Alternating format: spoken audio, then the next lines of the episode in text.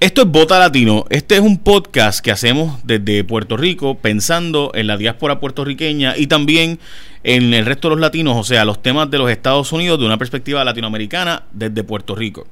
Eh, ¿Por qué los puertorriqueños somos latinoamericanos? Y es algo que nosotros no, como que no nos entra todavía del todo, porque obviamente tenemos unos issues distintos por nuestra relación con Estados Unidos. Pero dentro de los Estados Unidos, eh, nosotros somos y tan mexicanos como los hondureños. Este, y eso es bien importante nosotros lo entendamos como salvadoreños y demás. Es, un poco difícil para nosotros quizás de comprenderlo del todo, pero al igual yo lo, explico de manera muy sencilla con nuestros hermanos filipinos y japoneses, que todo el mundo aquí le dice chino. Eh, pues, pues, son bien diferentes. Este, igualmente nosotros somos bien diferentes y los hermanos argentinos son bien diferentes a los hermanos brasileños y los hermanos argentinos de los bolivarianos ni se diga, ¿no? Eh, y podríamos hablar de mucha historia ahí, los hermanos mexicanos, eh, pero todos nos agrupan como mexicanos. Y por tanto, yo hago este podcast desde Puerto Rico tratando de plantear los temas puertorriqueños y también desde la perspectiva latinoamericana hacia los temas de los Estados Unidos. Y hoy quiero tocar un tema que nunca había tocado. Yo soy de los que no toco mucho el tema porque francamente me, parece un poco que también se ha vuelto una excusa eh, para dejar de tocar los otros temas y para ocultar la mediocridad. Eh, los gobiernos en Puerto Rico, desgraciadamente, cuando especialmente y son del tono actual que es estadista de la asimilación hacia los Estados Unidos, pues cuando algo no les va bien, pues la culpa es de que no somos un Estado de la nación. Eh, pero cuando, o sea, y eso pues así es fácil, para ocultar tu mediocridad, pues inmediatamente o tu mala administración o tu corrupción, ah, es que el estatus no me permite hacer X o Y cosas. Y eso a mí personalmente me molesta. Y aproveché hoy para traer el autor del libro Truman y Puerto Rico, porque es un momento particular el que vive Puerto Rico del año 1941 a 1952, donde Puerto Rico sí era muy importante dentro de la nación de los Estados Unidos, eh, como parte del aparato militar industrial de los Estados Unidos, que obviamente... Eh, hemos venido a menos por razones distintas que vamos a discutir con el profesor Ángel Collado Schwartz, que eh, además de ser un profesor y tiene su propio podcast y programa de radio, La Voz del Centro, y tiene publicaciones, libros, es un bestseller puertorriqueño. Para aquellos que nos leen fuera de Puerto Rico, es uno de estos libros que habla de la historia, de lo que de verdad pasó, porque desgraciadamente muchas veces nos narran una historia hasta los indios y nos quedamos en Aguaybaná eh, y desgraciadamente, y lo digo muy en serio, o sea, a mí siempre me ha molestado que en la escuela en Puerto Rico, yo estudié en la escuela pública, profesor, a mí siempre me parecía chocante el que empezábamos siempre, ah, vamos a estudiar la historia de Puerto Rico, y empezamos desde el descubrimiento hasta Guaybaná, y quizás llegamos a Ramón Power y Giral, pero hasta ahí, la época española, nunca se estudiaba esos tiempos modernos que realmente fueron los que hicieron a Puerto Rico, el Puerto Rico que hoy, aunque ciertamente tenemos mucho todavía de, nuestra madre patria España. Eh, profesor, saludos. Saludos, saludos, Jay, a ti y a todos tus eh, radio en, este caso, en este caso, radio escuchas, televidentes, este, Facebook viente, eh, eh, YouTube viente. Este, Todo el que esté conectado con nosotros. en Instagram. ok, profe, yo, yo le quiero hacer varias preguntas, pero quiero empezar, obviamente el tema de hoy no va a ser discutir el libro, el libro lo voy a discutir en radio, requiere más tiempo de lo que típicamente tenemos en redes. A pesar de que un podcast puede ser larguísimo, en la realidad sabemos que el span de atención es relativamente corto en las redes todavía. Pero quería preguntarle, Hoy se cumplen dos años desde que Puerto Rico pidió eh, la estadidad nuevamente, según el partido de gobierno. El 11 de junio del 2017 se hizo una consulta a Puerto Rico y con el 23% de la participación de la ciudadanía se escogió con 97% supuestamente de la gente la estadidad. Usted lleva muchos años hablando del tema del estatus de Puerto Rico y de cómo nos hace falta una nueva relación con los Estados Unidos la estadidad está descartada desde su perspectiva. Estados Unidos nunca va a hacer a Puerto Rico un Estado. Déjame mencionarte que desde la relación de Puerto Rico con los Estados Unidos, desde el 1898, que, eh, bueno, primero, primero tenemos que establecer que Puerto Rico es una nación latinoamericana. Esto que tú mencionaste al principio del programa, yo coincido 100%. Y mi planteamiento en los Estados Unidos, en mis cursos en Yale, en, en NYU, en Colombia, eh, yo no me y no posiciono mi curso, que es sobre las relaciones entre Estados Unidos y Puerto Rico, como algo que tiene que ver con eh, el latino movement de Estados Unidos, la diáspora, etcétera. Mi posición es que Puerto Rico es una nación latinoamericana invadida en el 1898. Y esos son facts Esos son hechos que no se pueden discutir. Puerto Rico no fue colonizado por los franceses, por los ingleses, fue por los españoles, igual que el resto de América Latina, incluyendo el sur de Estados Unidos, Texas, California, etcétera. Entonces, nosotros tenemos que partir de esa premisa. Entonces vemos por qué Estados Unidos invade a Puerto Rico, por razones militares estratégicas. Y vemos que desde el principio, y tú estudias todos los documentos, Jay, desde el 1898, siempre Estados Unidos ha estado claro de que nunca ha visto a Puerto Rico como un posible Estado de la Unión. Más aún, los casos insulares, como tú sabes muy bien, ratifican esto, pero si alguien tiene alguna duda, más aún, todas las decisiones, Sánchez Valles, todo, ratifican los casos insulares. O sea que es obvio que ellos no quieren que Puerto Rico sea un Estado. Y la estadidad es por invitación, es tu casa, tú invitas a la gente que tú quieres a tu casa. Y eso no tiene que ver nada con el sentimiento de los puertorriqueños. Yo siempre he planteado que la estadidad está disponible para todos los puertorriqueños. Todo lo que tienes que ir es ir al aeropuerto de Aguadilla o al aeropuerto de, San, de Carolina, coger un avión y tienes 50 sitios donde tú puedes lograr tu estadidad. Y esa es tu estadidad. Puerto Rico no. Es más, si Estados Unidos quisiera que Puerto Rico fuera Estado, hace rato seríamos Estado. Ok, y eso me lleva a un poco el cambio histórico. Su libro habla de esto, específicamente el último capítulo nos menciona eh, la era de Truman, que es el presidente de Estados Unidos que se le considera un presidente interesante porque mucha gente lo vio como un presidente débil debido a que realmente fue el heredero de, de FDR, de Franklin Delano Roosevelt. Eh, y no era el candidato que Roosevelt prefería tampoco para esa posición. Y yo sé que mm. usted lo ha hablado, de hecho, escuché una, voz del centro específicamente sobre ese tema. Eh, y, me pareció muy interesante por, por los hechos históricos. Traigo eso ahora. ¿No ha cambiado eso un poco, profesor? ¿No ha cambiado eso el que hoy día son un tanto los puertorriqueños que están en los estados? ya son casi 5 millones, 5.8 millones de puertorriqueños o personas que se identifican así como puertorriqueños, porque cuando uno va a Nueva York y a Chicago, eh, uno se da cuenta de que son puertorriqueños que tú le preguntas dónde es Ponce y no saben, pero son puertorriqueños y se consideran así puertorriqueños y muy orgullosos de su puertorriqueñidad. Ah, se tatúan la bandera y toda la cosa, ¿no? Eh, no, no ha cambiado eso un poco, no ha cambiado la posibilidad dentro del Partido Demócrata ahora mismo, por ejemplo, la cantidad de puertorriqueños líderes que están eh, y que ven a Puerto Rico, que han convertido a Puerto Rico en un issue incluso de la próxima campaña. ¿No ha cambiado eso un poco y haría ver como que Puerto Rico sí se está insertando cada vez más en la política nacional? Bueno, lo que pasa, la respuesta es sí se está insertando más en la política eh, eh, americana, obviamente. Ahora, hay que ver cómo coopera el, el gobierno de Estados Unidos y cuál es el proceso para la estadidad siempre a través desde el 1898, de hecho desde el Tratado de París, que se aprobó por unos escasos votos en el Senado, y luego la ley Foraker, la, la ley Jones, el ELA mismo, la ley 600, siempre el escollo ha sido en el Senado de los Estados Unidos. Tenemos que ver que el Senado de Estados Unidos es el cuerpo más poderoso políticamente en mi opinión, en el mundo. Ahora, el cuerpo más antidemocrático porque tú tienes dos senadores que representan el estado menos poblado de Estados Unidos, que es el estado de Wyoming, con 500 mil personas, menos que San Juan Metro. Y esa gente tiene, los dos senadores tienen exactamente el mismo poder que los dos senadores de California, que representan treinta y pico millones de habitantes. Eh, luego la forma, y los Founding Fathers crearon el Senado así porque era como la aristocracia. Por eso que el Senado nunca puede cambiar 100% de su composición, es solamente una tercera parte. Eh, los senadores son electos por seis años, los senadores son los que aprueban los tratados, los nombramientos, los jueces, los fiscales, son los que sirven de, eh, jurado en términos de un residenciamiento al presidente. Entonces, ¿qué pasa?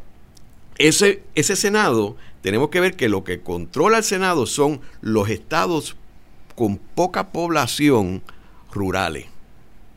Esa gente no le afecta nada a esto que estamos hablando de los puertorriqueños. De hecho, la población hispana de los Estados Unidos, el ochenta y pico por ciento de la población hispana, ahí estoy excluyendo mexicanos, dominicanos, todo el mundo, están en 10 estados los Estados Unidos. Quiere decir que los otros 40 estados, entiéndanse, los otros 80 senadores, le importa un pepino la cuestión de los hispanos y no le hace gracia que entre un Estado que es un Estado hispano y que es una nación. Pues Puerto Rico es una nación latinoamericana, como comenté. Ellos no les hace ninguna gracia. Entonces, ¿qué pasa? Eventos como lo del domingo, la parada de Puerto Rico, Nueva York, eh, enfatiza la puertorriqueñidad. Eh, eso dramatiza que hay una nación puertorriqueña allí. Eh, el estado de Washington no tiene eso. Cuando la gente empieza a compararme el estado de Washington, el estado de Washington es la capital de los Estados Unidos. Nadie habla allí que aquello es una nación. Aquello es un, una, un, distrito federal que se creó por los Founding Fathers porque no querían tener la capital ni en Nueva York ni en Filadelfia y quitaron tres pedacitos de tres estados y crearon eso. Entonces, le están dando, le dieron ahora el voto presidencial, etcétera, tuvieron que enmendar la constitución de Estados Unidos, pero eso es un caso muy particular, muy distinto al de Puerto Rico. Puerto Rico es una nación latinoamericana. Y el que tenga duda, que vaya a la parada en, junio. Yo, no creo que hay duda de eso. y, y, el que tenga dudas, pues no ve la, puertorriqueñidad, nosotros la tenemos a flor de piel, incluso los puertorriqueños, y particularmente los puertorriqueños en los estados de los Estados Unidos.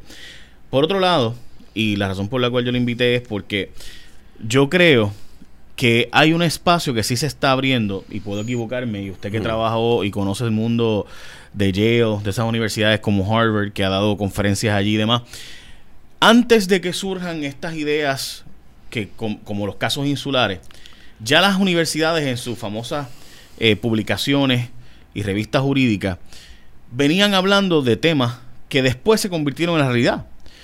Vamos a entrar incluso un poco antes. En la elección de 1896 para el presidente de los Estados Unidos, y obviamente estamos hablando con Ángel Collado Schwartz sobre el libro de Truman y Puerto Rico, que es el presidente de Estados Unidos que surge posteriormente a FDR, el famoso eh, presidente de las bombas atómicas del 45 al 52.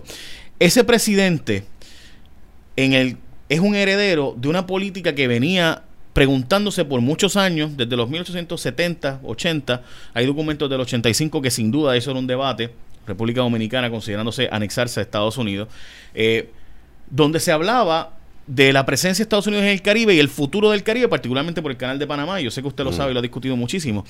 Y mi interés, y, y aquí es donde voy, en 1896 las elecciones de Estados Unidos fueron precisamente sobre esta pregunta. La pregunta era, ¿puede Estados Unidos ser un imperio? ¿Puede Estados Unidos anexar territorio? Y la, obviamente la contestación fue la elección de McKinley, y con McKinley, pues surge el imperio de los Estados Unidos, aún más de lo que ya era, y llegan a Hawái, se llegan a las otras islas, incluyendo Puerto Rico, obviamente la guerra hispanoamericana. Ese Estados Unidos con esos intereses de entonces no tenía una población hispana que determinara, y aquí voy a mi pregunta, que determinara el asunto de política doméstica. No había una población hispana importante. Hoy que sí lo hay y que al 2050 se supone que ya no haya, incluso una mayoría blanca, WASP de los Estados Unidos, eh, no pudiera Puerto Rico lograr esta idea si lo convirtiera en un issue latino, en un issue hispano. Y por si acaso, no estoy aquí empujando la idea de que nos convirtamos en un Estado, porque yo creo que la estadía tiene serios problemas desde el punto de vista económico, que eso lo podríamos discutir también. El asunto de que los impuestos aquí, para los empresarios sobre todo, las empresas que dan empleo, porque mucha gente dice, no, el 80% de la gente no pagaría impuestos. yo sí, es verdad. ¿Y dónde va a conseguir trabajo? Si los patronos no, van a tener unos impuestos que junto a los impuestos locales son enormes, pero esos son otros 20 pesos. Ese asunto del estatus hacia la estadía, hacia la anexión, no cambiaría si los latinos convierten a Puerto Rico en un tema latino, un tema de derecho latino. Bueno, tendría, vamos, vamos a hablar otra vez del Senado, tendría en el mejor de los casos 20 senadores que estarían a favor y 80 que no le haría ninguna gracia eso que tocabas mencionar. ¿Cómo vas a lograrlo? O sea, el, los dos senadores de Wyoming, tú sabes, te digo de Wyoming porque es el estado más pequeño y mi hija vive allí, así que yo voy mucho allí. Y aquello tú vas allí y... ¿Puedo saber qué hace su hija en Wyoming? ¿Ah? Puedo saber qué hace su hija en Wyoming. Sí, ella, por saber. sí, no, ella trabaja en la cuestión ambiental y es ah, fotógrafa. Y entonces allí está Yellowstone. Sí, sí, Yellowstone seguro, seguro. Ella y, tiene toda la explicación. Eh, y entonces, eh, ¿qué sucede? Que tú vas allí y aparte de los turistas que van allí, porque eso es como un resort de esquiar y eso, pero hay otro Wyoming que es el real Wyoming. Y esa gente es lo que le llaman allí white trash. O sea, aquello, aquello tú no tienes nada que hablar con ellos. O sea, esa gente jamás, jamás votarían por la estadía de Puerto Rico. Esa es la gente de Trump. De hecho, la gente que votó por Trump. Bueno, hasta los años 60 había gente con los Dixiecrats, no, no votarían jamás por la liberación de los negros y los derechos civiles de los negros y finalmente lo lograron. O sea, de ahí sale el que el que yo lo veo, y, y, discúlpame, Collado, profesor, yo, yo sí creo que hay un espacio difícil, cuesta arriba, hacia la estadidad de Puerto Rico, y no creo que en Puerto Rico nadie esté listo para de verdad lo que significan los impuestos federales. Y eso, son, y eso, y eso para mí es parte del debate que yo creo que los estadistas nunca le explican a la gente, igual que los estadolibristas nunca explican su, ¿verdad? La, solución del tema de Lela. Eh, igual que, y ahora podemos hablar de los independentistas también, que hablan de una independencia sin fondos federales, con una transición larguísima, eh, de que vamos a hacer, o sea, yo, vamos a plantear lo siguiente, me dicen que vamos a estar 25 años de transición con los fondos tipo el plan Willy Miranda Marín. Muy interesante el planteamiento de Willy. Paz descanse. Pequeño problema. Nosotros hemos demostrado que los fondos federales nos los fumamos. Aquí los fondos alcanzaron cero impacto. Eh, o sea que ha habido, o sea, no, la mala administración de Puerto Rico eh, ha demostrado un poco que esas transiciones son complicadas. Y me parece que en el tema del estatus estamos en una trampa. Yo no sé, me equivoco. Eh, Como que veo que estamos en un catch tú no hay forma de salir bien. Quiero, quiero hacer un comentario de algo que mencionaste relacionado a las elecciones del 1896 y, y lo llevaste a la tendencia de los hispanos, etcétera. Pasa que tú partes de una premisa distinta a la que yo parto. Eh, Estados Unidos es gobernado por un gobierno permanente, que no tiene que ver nada con las opiniones de la gente. El gobierno permanente es el que mueve las opiniones. Esto que tú mencionas del 1896 es un gobierno permanente que está controlado por la inteligencia y la defensa de Estados Unidos, que es el que mueve unas estrategias militares eh, para el Caribe que envolvía Cuba, Santo Domingo, o sea, Española y Puerto Rico, no era Puerto Rico nada más. Y de hecho es curioso, los documentos de la Marina de Guerra, que en una de mis clases eh, hay unos, un, documento que yo cito y uso, ellos hablan de nuestras islas en el Caribe. O sea, eh, Española, Cuba y Puerto Rico. Y el pequeño detalle es que de esos cuatro países, eh, tres son soberanos. Y Estados Unidos las trataba igualito que Puerto Rico. Puerto Rico era la finca, obviamente, los otros también. Ellos daban golpes de Estado, cogían las aduanas, hacían lo que ellos querían. Entonces, ¿qué sucede? Ese profesor, por, por, si acaso, discúlpeme, para aquellos que no siguen la historia del todo, en español Haití y República Dominicana eran, o sea, Estados Unidos se metía cuantas veces quería. Y en Cuba igualmente. Eh, especialmente después de la enmienda Platt, ¿no? Así que básicamente se convirtieron en apéndices de Estados Unidos. O sea, que eran estados fallidos para todos los, aspectos reales. O sea, había un gobierno local pero una vez tú levantabas algo que Estados Unidos no quería, literalmente llegaba el ejército, removía el presidente y venía otro. Y eso no es una opinión, esos son los datos históricos. Eso es así, eso es así. Eh, de hecho, yo doy un curso sobre la relación entre Estados Unidos y el, y el Caribe hispano sobre estas tres eh, eh, islas. Bueno, entonces, ¿qué sucede? Ese gobierno permanente es el que decide lo que va a pasar con Puerto Rico. De hecho, mi libro, la base de mi libro, es el rol del gobierno permanente en establecer el ELA. ¿Y por qué establece el ELA? Ese gobierno permanente que en este libro está encabezado por una persona que apenas está mencionado en los libros de historia de Puerto Rico, que es William D. Leahy, que es el protagonista en realidad de mi libro. Truman es el que, el que tiene el poder. Pero entonces te comunica y el libro es importante en términos de que te da un, un mapa de cómo es que nosotros tenemos que bregar la relación con los Estados Unidos.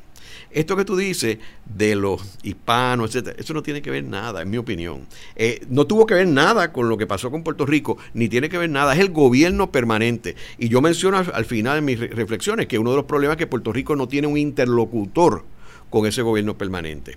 Es curioso que ahora mismo lo que fue en este, que está en el libro los nacionalistas, que fueron un dolor de cabeza para los americanos, con la revolución del 50, don Pedro Albizus Campos, eso fue un dolor de cabeza terrible para Estados Unidos, que ellos pudieron bregar con eso, metieron preso a Albizus Campos y, y, este, y liquidaron el Partido Nacionalista.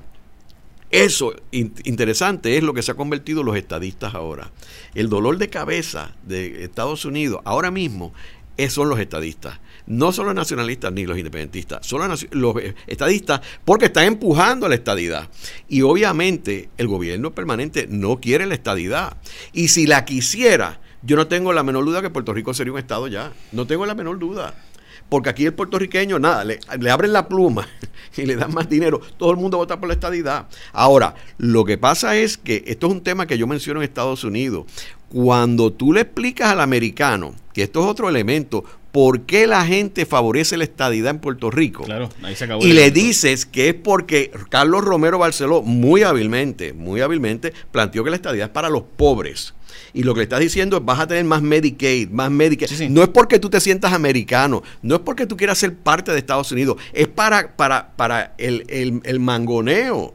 Eso, tú te imaginarás lo que va a decir los dos senadores de Wyoming. Sin, duda, ese es el problema real aquí, que se ha planteado una, una estadidad que es básicamente una estadidad de mantengo, de una, una estadidad del gobierno te va a mantener.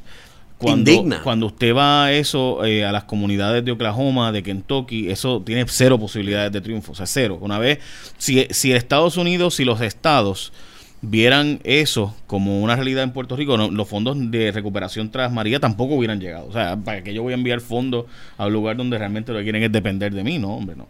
Eh, y ese en gran medida es el mensaje de Trump, eh, le diciéndole, no, no, los fondos aquí están, ya le hemos dado suficiente a Puerto Rico, aquí los fondos están para los norteamericanos que queremos ayudar a los agricultores de Nebraska de, y de Iowa que han tenido pérdidas con los asuntos eh, climatológicos, ¿no? Pero bueno. Y entonces las otras alternativas. Porque el problema es, y de nuevo, yo digo que estamos en una trampa, porque la estadidad, como usted dice, tiene serios problemas. Venderla en Estados Unidos, uno, que el puertorriqueño también la pida, porque esa es otra. No ha habido una petición real de estadidad en Puerto Rico. Eh, por diversas razones, entre ellas la puertorriqueñidad, realmente es un, es un asunto importante. Otra que el sector empresarial puertorriqueño, local y también federal, y, o foráneo ve la estadidad como una realidad, una, una pesada carga a sus impuestos, porque esa es la realidad. Eh, y de nuevo, yo tengo que hacer hincapié a esto. Usted puede creer la estadidad, pero no puede decirle a la gente la parte de la cherry sin decirle la otra parte. La responsabilidad que conlleva para el empresariado, que es el que crea los empleos, es impuestos sustancialmente más altos a los actuales. Y eso es una realidad, eso no es una opinión. Eh, entonces yo no veo ese debate entre los estadistas tampoco. O sea, ¿cómo vamos a hacer para suplir el, el, el, que el gobierno de Puerto Rico tiene que ser como el gobierno de Illinois, que es un gobierno mucho más pequeño. Bueno, Illinois no es el mejor ejemplo, pero como el gobierno de muchos estados, donde tenga que ser mucho más pequeño eh, ese gobierno estatal para poder pagar el gobierno federal. Eh, otra cosa, entonces, ¿cuál sería la alternativa? Porque en la independencia el puertorriqueño ahora mismo la rechaza. Eh, por básicamente 90 a 1, o sea, 9 a 1, debo decir 90 a 10. Cuidado si no más. La libre asociación, que es una opción real, la gente la ve como la independencia. Eh, entonces, los queda entonces el estatus actual, que acaba de decir José Serrano, que le da una instrucción o le pide, realmente tiene un peso de una petición de un congresista, pero el comité de asignaciones no es cualquier comité, diciéndole al secretario de Justicia de los Estados Unidos, mira, este no me incluyas él en una consulta en Puerto Rico, por si acaso. Él no puede estar considerado.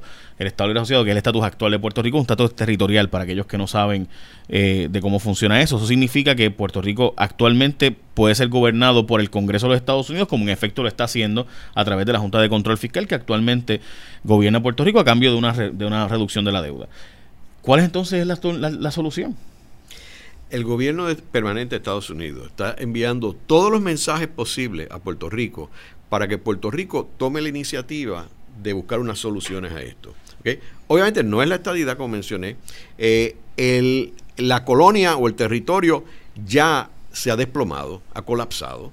Eh, y entonces no hay los interlocutores aquí para sentarse a hablar con Estados Unidos a buscarle una solución a esto.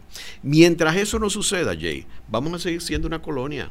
Vamos a seguir siendo una colonia. La deuda pública. La deuda pública es un mensaje claro a Puerto Rico, a ver si nosotros hacíamos algo. Esa deuda pública es impagable. Cada vez que están hablando de, que hay unos descuentos en los bonos, estamos hablando de algo que no se puede pagar. Puerto Rico no tiene el andamiaje económico para poder sacar el... Es más, no, no tiene el andamiaje económico para tener un presupuesto que esté cuadrado. Y mucho menos pagar la deuda. Mucho menos pagar la deuda. Entonces, es obvio que ellos mandan este mensaje a ver si nosotros tomamos alguna posición. Nadie, nadie toma nada. O sea, aquí todo el mundo, el IBU, los impuestos, todo el mundo. A mí me parte el alma, o sea, cuando yo, yo vivo parte de mi tiempo en Nueva York, parte en Puerto Rico, y este, y pagar el IBU más caro en Puerto Rico que en Nueva York. Yo nunca pensé que iba a llegar ese momento y aquí todo el mundo lo ha aceptado. Así que mientras no haya este interlocutor para discutir esto con Estados Unidos, nos quedaremos una colonia. Por eso, o sea que el estatus actual pareciera ser que se convirtió en estatus permanente. A pesar de que le decían transitorio, en la práctica el puertorriqueño no está dispuesto a tomar las riendas de Puerto Rico. Uno, dos, la administración de cómo hemos administrado los fondos hace bien difícil la posibilidad de la independencia y lo digo desgraciadamente porque así es. Puerto Rico hubiera en los años 70 hecho las cosas que se plantearon hacer y por personas como usted que planteaban hacer un puerto de transbordo real con las concesiones que Estados Unidos debió darnos entonces de la ley de cabotaje eh, Puerto Rico hubiera logrado tener una economía diferente a la actual. Si Puerto Rico hubiera implementado todos aquellos puertos de transbordo, no solo marítimos, sino también a través del aéreo, y convertirnos en un hub tipo Singapur, como se planteó hacer en los años 70, antes de que Singapur fuera la estrella que hoy es, todo eso se planteó hacer aquí.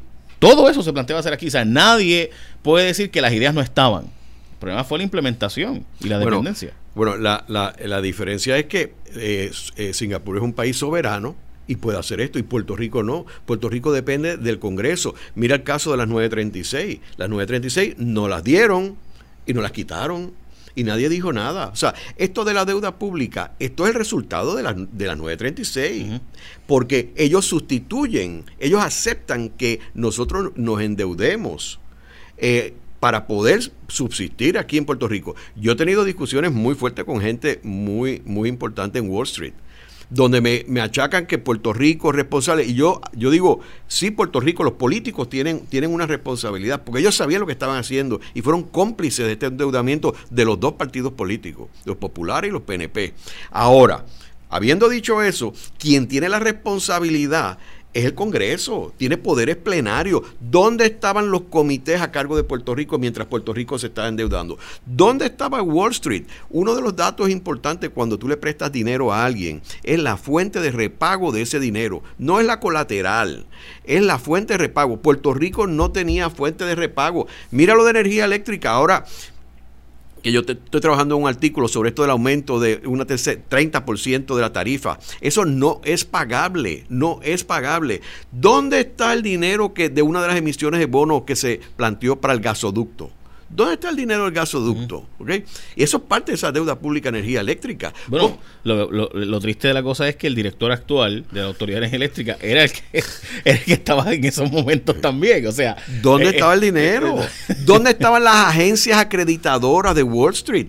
con la deuda pública de Puerto Rico. ¿Dónde estaba toda esta gente? Entonces ahora venir y decirnos, tienen 70 mil millones de dólares páguenlo y le vamos a quitar las pensiones, le vamos a dar aumentos a ustedes. Eso es injusto. Eso es injusto. Las pensiones es algo sagrado, es algo que las personas trabajaron toda su vida y nadie se debe meter con eso. Nadie. Es como tocar el seguro social. Eso sería impensable en Estados Unidos. Sí, pero el problema es que es lo mismo. O sea, planteamos un mundo que no es real. O sea, eh, el mundo real es que no los fondos para poder dar los servicios esenciales en Puerto Rico, mantener toda la nómina y mantener todo, todo el, aparato de, pensiones, pues realmente es bien complicado, bien difícil. Yo no lo veo ni siquiera pagable tampoco, ni la deuda. O sea, centavo que paguemos para la deuda, centavo que no hay para las pensiones, no hay forma. Y ahora mismo los acuerdos que está llegando el gobierno electo de Puerto Rico con la Junta de Control Fiscal dan a entender que no ahora, sino el próximo gobernador tampoco, incluso los próximos, porque no es el próximo cuatrenio, empezarán a pagar un monto de la deuda que hará imposible sostener el sistema de retiro. Imposible. Y sostener el sistema de, mantener una policía. O sea, al, día de hoy tú en Puerto Rico llamas al 911 y tarda 40 minutos llegar una ambulancia. O sea, eh, eh, son palabras mayores y no estamos exagerando. O sea, desgraciadamente tarda 30 minutos. Recientemente Ocurrió en la zona sureste de Puerto Rico que una, una, una paramédico llama al 911 y lo que llegó a la policía, la mujer se murió frente a ella 25 minutos después porque nunca llegó una ambulancia. Eh, y, eso es terrible. Pero por eso es que hay que negociar con Estados Unidos, Jay. La, esta deuda, ¿Cuál negociación? esta deuda, o sea, tienes que buscar, o sea, primero, si me vas a la estadidad, pues dámela.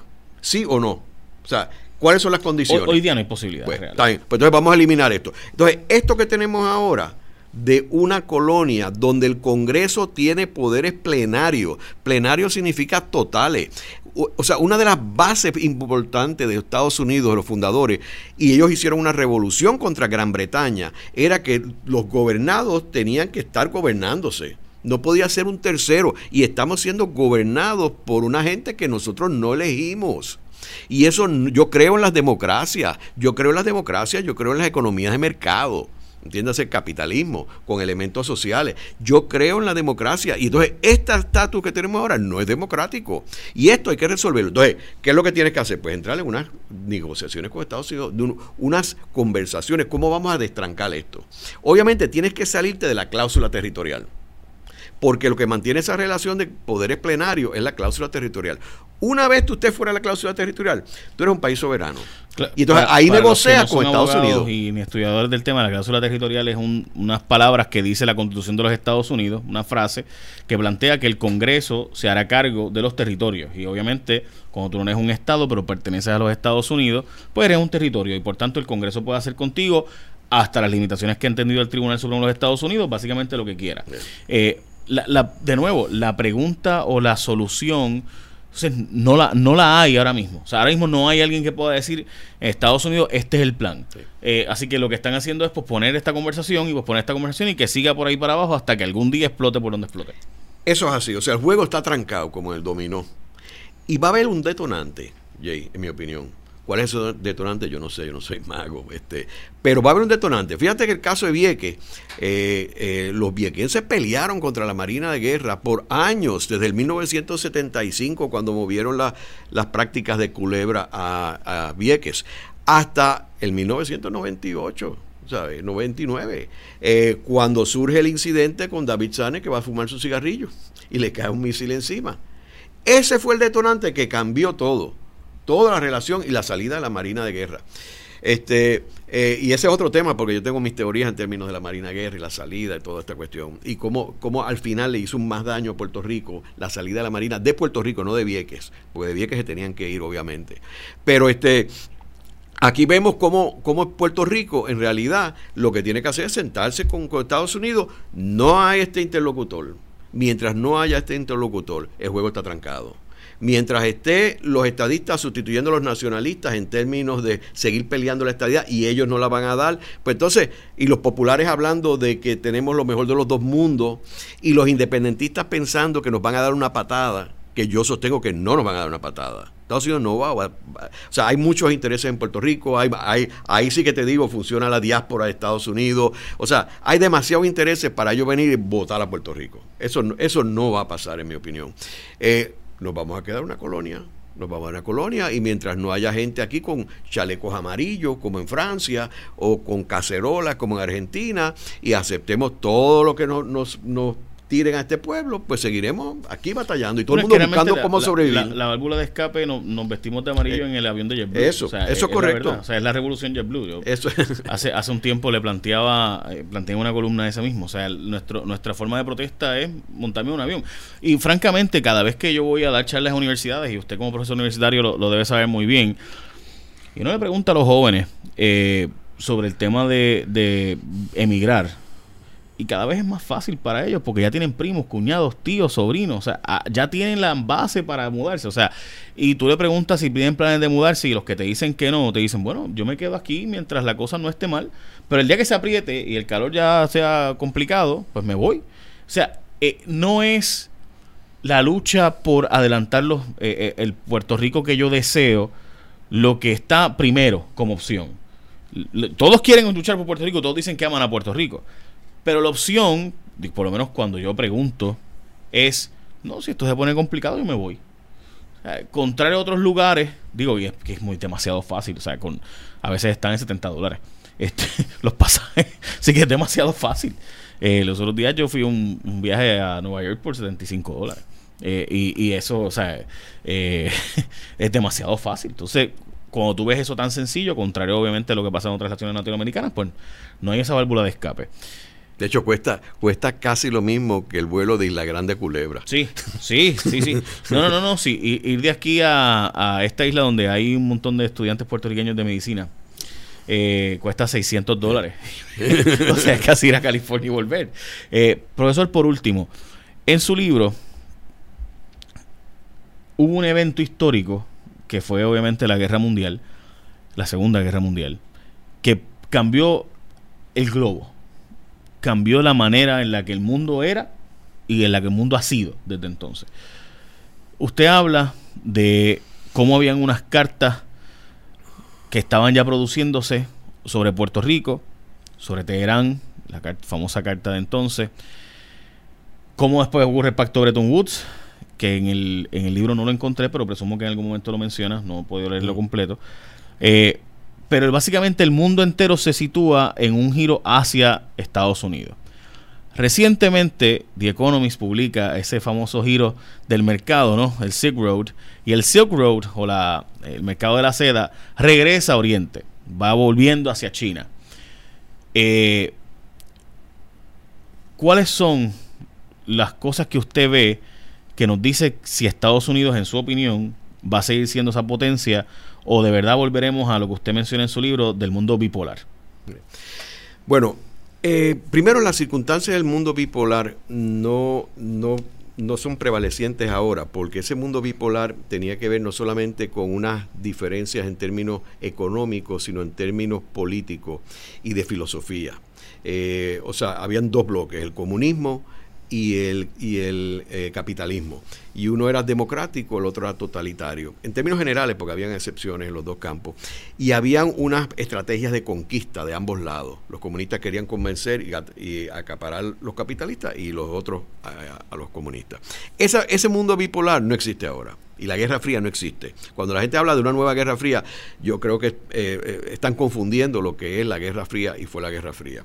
Ahora, lo que sí es que Estados Unidos es un imperio en decadencia, y lo es. Eh, y lo reflejan los números comparado con China. Numéricamente, China tiene cinco veces la población de Estados Unidos y son una gente mm. espectacular. Eh, yo no tengo duda de que China va a ser el principal poderío del mundo, que en una época lo fue, hace muchos años. Eh, que lo pasa que no está en los libros de historia del Occidente porque eh, no es el Occidente. Pero en realidad yo no tengo dudas del poderío de China y a dónde va a llegar China. Estados Unidos va a ser siempre un país espectacularmente fuerte. yo tengo una teoría que es un poco este, controversial en términos de que yo creo que de aquí a 100 años, o quizás antes, Estados Unidos va a estar dividido en tres o cuatro países. Yo sostengo esto porque... Estados eh, Unidos son 12 naciones en una, eh, realmente. sí, pero se van a convertir en otros países porque lo que pasa es que según pasa el tiempo, las prioridades del este y del oeste y del sur y del centro se van separando cada día más. Y lo ves ahora con la elección de Donald Trump donde la mayoría de los americanos no están con Donald Trump. De hecho, la mayoría de la gente votó por Hillary Clinton, no fue por Donald Trump. Y es esto que hablamos del colegio electoral, etcétera, lo que logra en una forma antidemocrática de elegir a Donald Trump. O sea que ya tú ves esa señal. Entonces se ha, se ha complicado con la estrategia de Donald Trump de polarizar al pueblo americano. Y ahora tú sabes, tienes una situación bien complicada allí eh, que cada día se sigue complicando.